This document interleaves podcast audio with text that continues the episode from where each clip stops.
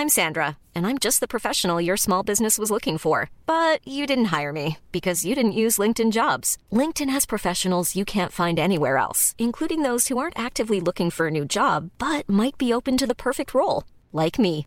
In a given month, over 70% of LinkedIn users don't visit other leading job sites. So if you're not looking on LinkedIn, you'll miss out on great candidates like Sandra. Start hiring professionals like a professional. Post your free job on linkedin.com/people today.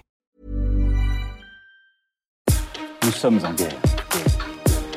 Moi, moi, je, personnellement, je m'étouffe. Accélère Accélère Ils sont aux ordres du pognon Faut laisser la star tranquille. Plonger l'Ukraine complètement dans le noir, c'est visiblement la nouvelle stratégie de la Russie ces derniers jours. On va donc voir concrètement ce qu'il en est. On parlera aussi euh, du gouvernement français qui a déclenché le 49.3 ou encore d'un iPhone de 2007 vendu 39 000 euros. Salut c'est j'espère que vous allez bien, installez-vous et aujourd'hui avec mon équipe on est parti ensemble pour une nouvelle plongée dans l'actualité en une dizaine de minutes. On est donc parti avec ce sujet absolument crucial. Depuis quelques jours, la Russie effectue de nombreux bombardements partout en Ukraine et notamment des bombardements ciblés sur des installations électriques, ça peut être des centrales électriques, des lignes à haute tension ou alors des transformateurs électriques, sachant que attention, quand on parle de centrales électriques, c'est pas des centrales nucléaires ici, c'est donc d'autres types d'installations euh, dont on parle ici. Ces bombardements ont détruit en 10 jours 30% des centrales électriques de l'Ukraine selon euh, le président ukrainien Volodymyr Zelensky. Conséquence directe, ça provoque forcément des coupures de courant massives dans le pays puisque ces centrales sont chargées de produire et ensuite d'acheminer euh, l'électricité.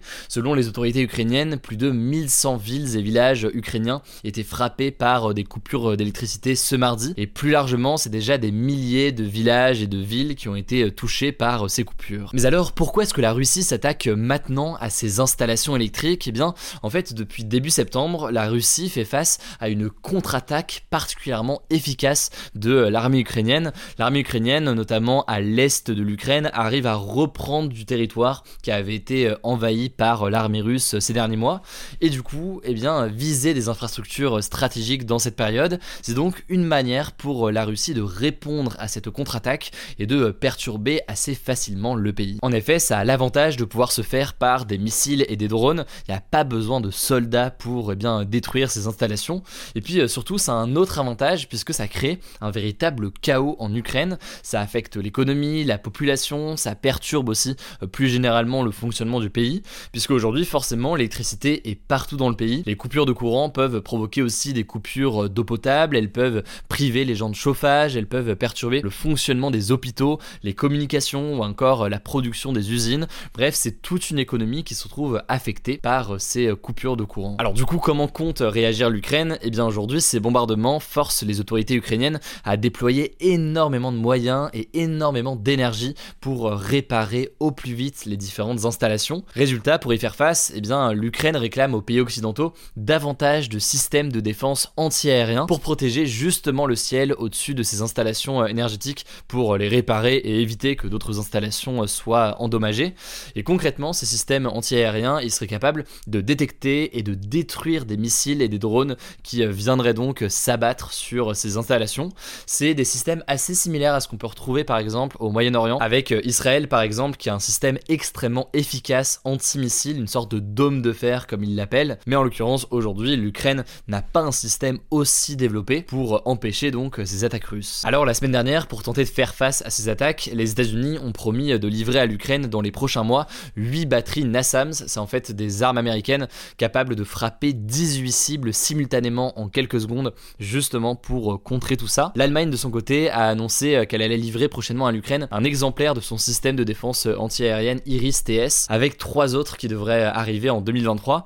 Et du côté de la France, alors la France ne l'a pas encore acté, mais elle pourrait décider de fournir à l'Ukraine trois ou quatre systèmes antimissiles, des systèmes antimissiles qui s'appellent Crotal, qui sont développés par l'entreprise française Thales et qui sont capables de neutraliser des missiles ou des drones, mais aussi d'ailleurs des avions ou alors des hélicoptères. Bref, des attaques très efficaces des Russes pour tenter de perturber l'Ukraine. On en reparlera du coup évidemment, mais pour l'heure, je vous laisse avec Blanche, journaliste au sein de l'équipe, pour le reste des actualités en Avant de passer aux actualités en bref, on passe à une deuxième actu aux États-Unis cette fois-ci. Ça fait longtemps qu'on n'en a pas parlé. Je voulais vous parler d'une déclaration faite hier par le président américain Joe Biden. En gros, pour vous remettre dans le contexte, dans trois semaines auront lieu aux États-Unis les midterms, qui sont des élections de mi-mandat et qui servent à réélire les élus de la Chambre des représentants, donc l'équivalent de l'Assemblée nationale, et un tiers du Sénat. Actuellement, la Chambre des représentants est à majorité démocrate, donc le camp de Joe Biden, et le Sénat est parfaitement divisé entre les démocrates et les républicains, donc le camp de Donald Trump. Sauf que tout ça pourrait changer car Joe Biden est pas mal en difficulté depuis le début de son mandat. Si je vous en parle aujourd'hui, c'est parce que Joe Biden a déclaré ce mardi qu'en cas de victoire démocrate, la première loi du Congrès, donc la Chambre des représentants et le Sénat réunis, garantira le droit à l'avortement dans tous les États-Unis. En effet, depuis le 24 juin, la Cour suprême, qui est la plus haute juridiction des États-Unis, est revenue sur un texte appelé Roe vs Wade qui garantissait depuis 50 ans le droit des Américaines à avorter dans tous les États-Unis et donc désormais, chaque État a sa propre loi sur l'avortement.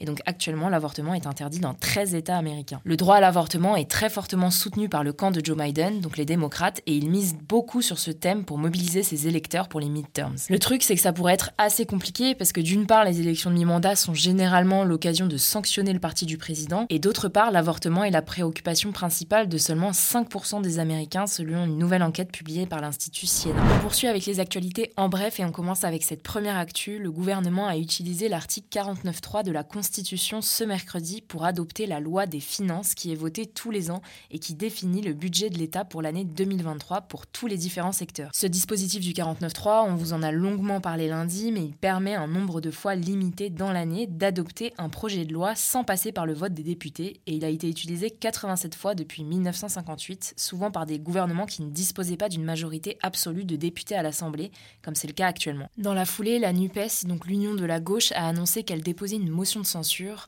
Concrètement, si plus de la moitié des députés votent pour la motion de censure, alors la loi n'est pas adoptée et surtout le gouvernement est renversé. La question est donc de savoir si d'autres partis de l'opposition vont déposer une motion de censure. On suivra ça. Deuxième actu en France et ça concerne le meurtre de Lola, 12 ans, la semaine dernière à Paris.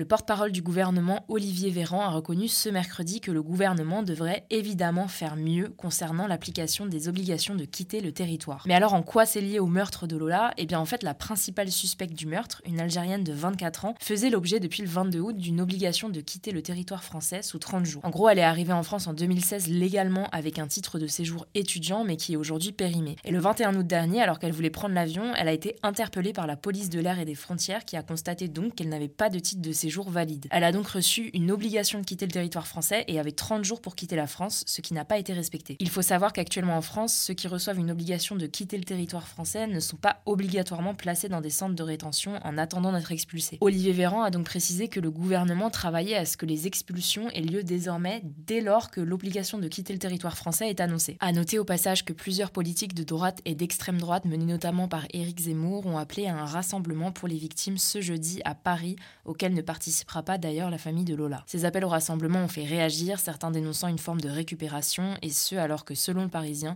l'entourage de Lola a indiqué ne surtout pas vouloir de récupération politique. Troisième actu, en Iran, la sportive iranienne Elnaz Rekabi, qui était apparue sans voile au championnat d'escalade d'Asie en Corée du Sud ce dimanche, a été accueillie par la foule comme une héroïne à l'aéroport de Téhéran, la capitale du pays, ce mercredi. On en parlait hier, ses proches s'inquiétaient pour sa sécurité et n'avaient pas de nouvelles d'elle depuis plusieurs jours. Ils avaient peur que son passeport et son téléphone lui étaient confisqués par le régime iranien. Alors Elnaz Rekabi a réitéré devant les médias la version qu'elle avait donnée sur Instagram, on en parlait hier, à savoir que son voile s'était détaché, mais beaucoup estiment qu'elle donne cette version sous la pression du gouvernement et que ce n'est pas vraiment très rassurant. Bref, toujours est-il que ce geste volontaire ou non est perçu par une grande majorité de la population iranienne comme un geste symbolique pour le droit des femmes. D'ailleurs, la contestation continue plus d'un mois après la mort de Massa Amini après son arrestation par la police des mœurs. Quatrième actu, le réchauffement climatique s'annonce pire que prévu en Selon des chercheurs de Météo France et du CNRS. En gros, ils ont utilisé une nouvelle méthode pour réévaluer le réchauffement climatique en France d'ici la fin du siècle,